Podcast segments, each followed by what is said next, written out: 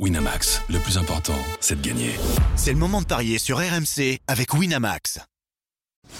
Les paris 100% tennis sont sur rmcsport.fr. Tous les conseils de la Dream Team RMC en exclusivité dès 13h avec Sarah Pitkowski. Salut à tous, comme hier, on a encore 4 joueurs français au programme des paris tennis aujourd'hui. Kristina Mladenovic, et oui, elle est toujours en lice à Dubaï, elle va affronter Carla Suarez Navarro.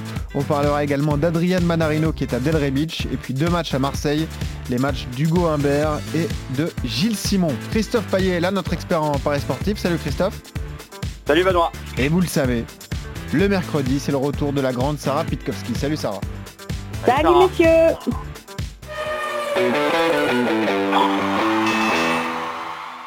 Christophe. Christina Mladenovic a battu la numéro 1 mondiale. C'est pas incroyable. Je n'ai rien à voir avec cette histoire. Bah nous, nous, on a à voir avec Eric parce qu'on avait parlé Moi, je dessus pas lundi. parié sur ce match. Et on avait dit Osaka 2-0 évidemment, même si Eric nous avait parlé de cette histoire. Osaka qui s'est séparé de son entraîneur et apparemment ça l'affecte beaucoup. Elle a été en pleurs d'ailleurs en conférence de presse d'après-match.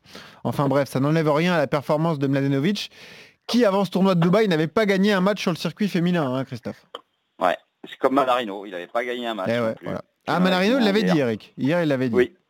Eric fait deux et moi je fais un, donc le résultat c'est, oui, le bilan il est catastrophique, mais Ouais. bon c'est vrai que imaginer que Tsonga et Chardy allaient perdre Eh ouais. à Marseille face à Roublev et Berrettini, c'était compliqué. Heureusement que Benoît Père a sauvé le clan France. Il ne reste plus beaucoup hein, des Voilà. Français à Marseille. Généralement on a au moins trois demi-finalistes, parfois même quatre. Là il reste Humbert, il reste Père et il reste Simon. Et il y en a deux dont on va parler aujourd'hui. Sarah Père, c'est une vraie valeur sûre. Heureusement qu'il est là. hein. Euh, non, non, non. Valeur sûre, euh, c'est pas le bon terme.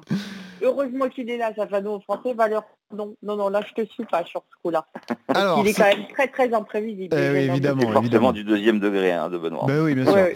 Euh, Est-ce que Kristina Mladenovic va enchaîner une troisième victoire d'affilée? C'est la question qu'on se pose ce matin, donc à Dubaï, euh, aux Émirats Arabes Unis. Elle va affronter Carla Suarez Navarro, Christophe. Oui, et l'Espagnol mène trois victoires à une face à Mladenovic.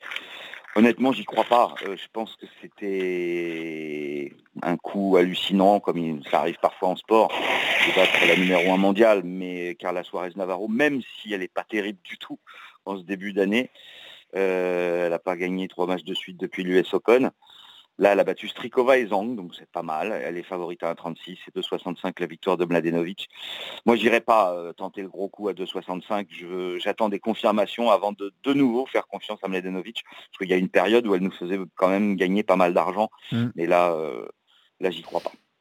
Sarah, comment tu le vois ce match? Est-ce qu'il va, falloir... est qu'il va falloir du temps pour elle pour digérer ou est-ce qu'au contraire, justement, ça va la, la désinhiber et elle va aborder euh, cette rencontre sans aucune pression?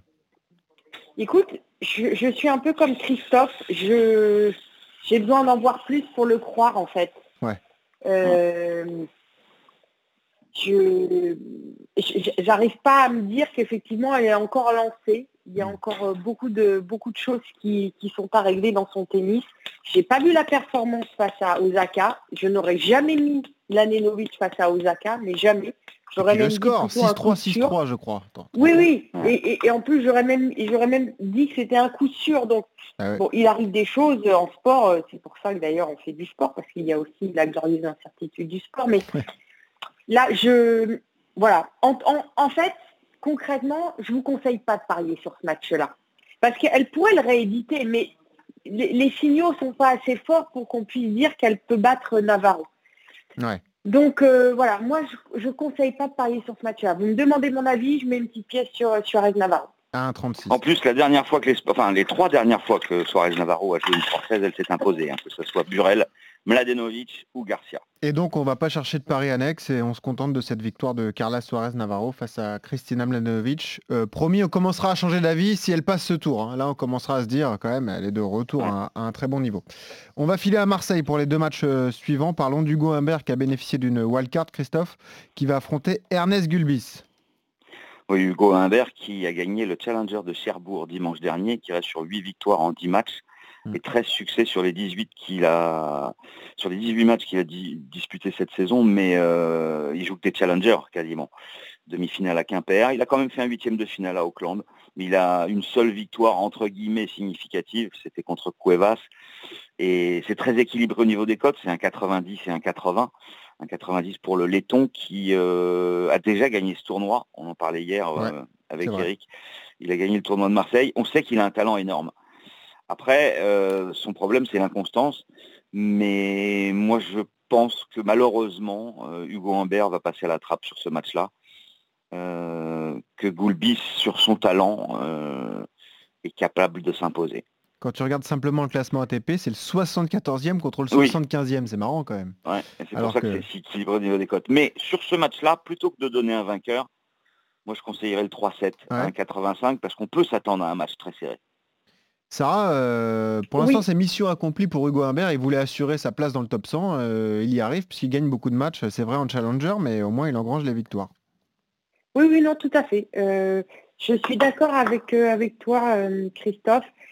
Euh, on pourrait tenter Hugo Humbert, mais, euh, mais peut-être que la cote annexe euh, est pas mal.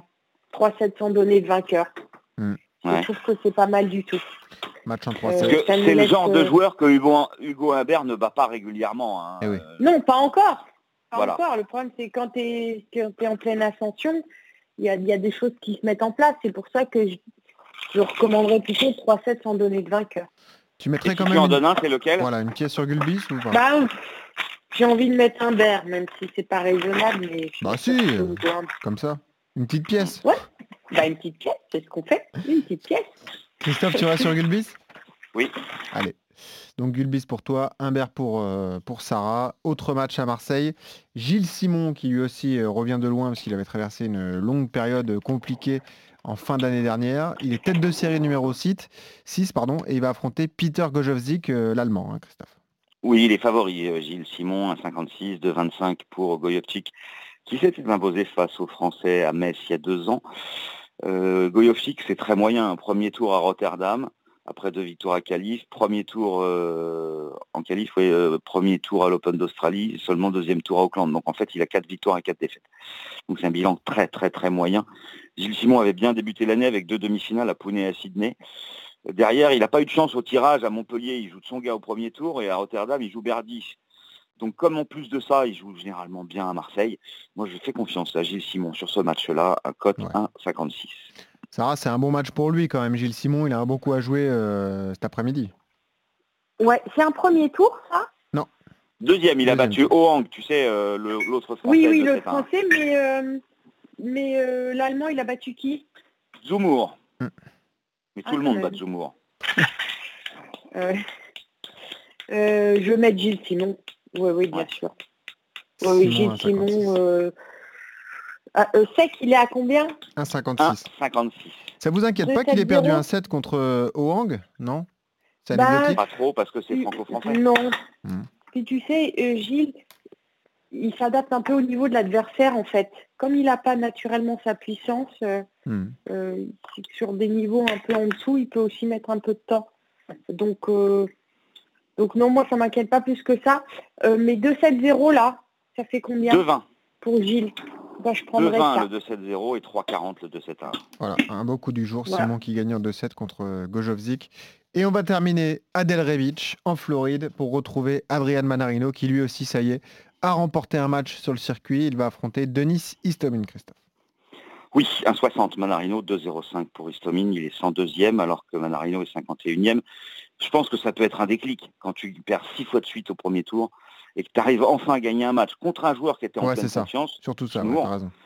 Euh, bah, c'est bien, puis en plus il l'a vraiment écrasé. Donc, euh, donc je pense que Manarino va pouvoir enchaîner, surtout qu'Istomin, euh, son début d'année, il est catastrophique. Premier tour à Pune, à l'Open d'Australie, à Sofia.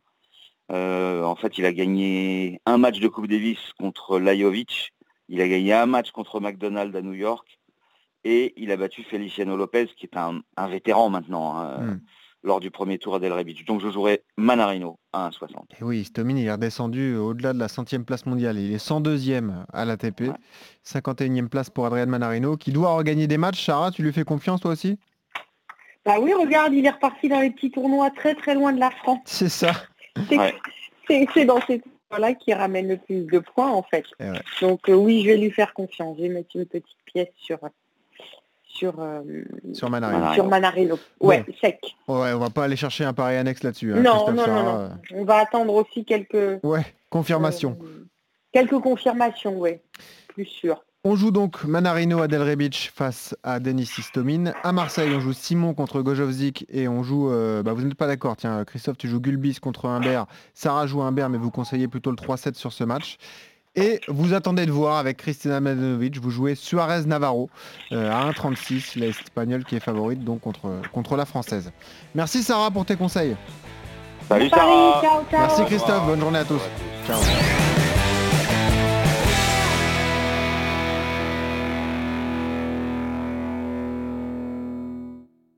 Winamax, le plus important, c'est de gagner. C'est le moment de parier sur RMC avec Winamax. Les jeux d'argent et de hasard peuvent être dangereux. Perte d'argent, conflits familiaux, addiction. Retrouvez nos conseils sur joueurs-info-service.fr et au 09 74 75 13 13. Appel non surtaxé.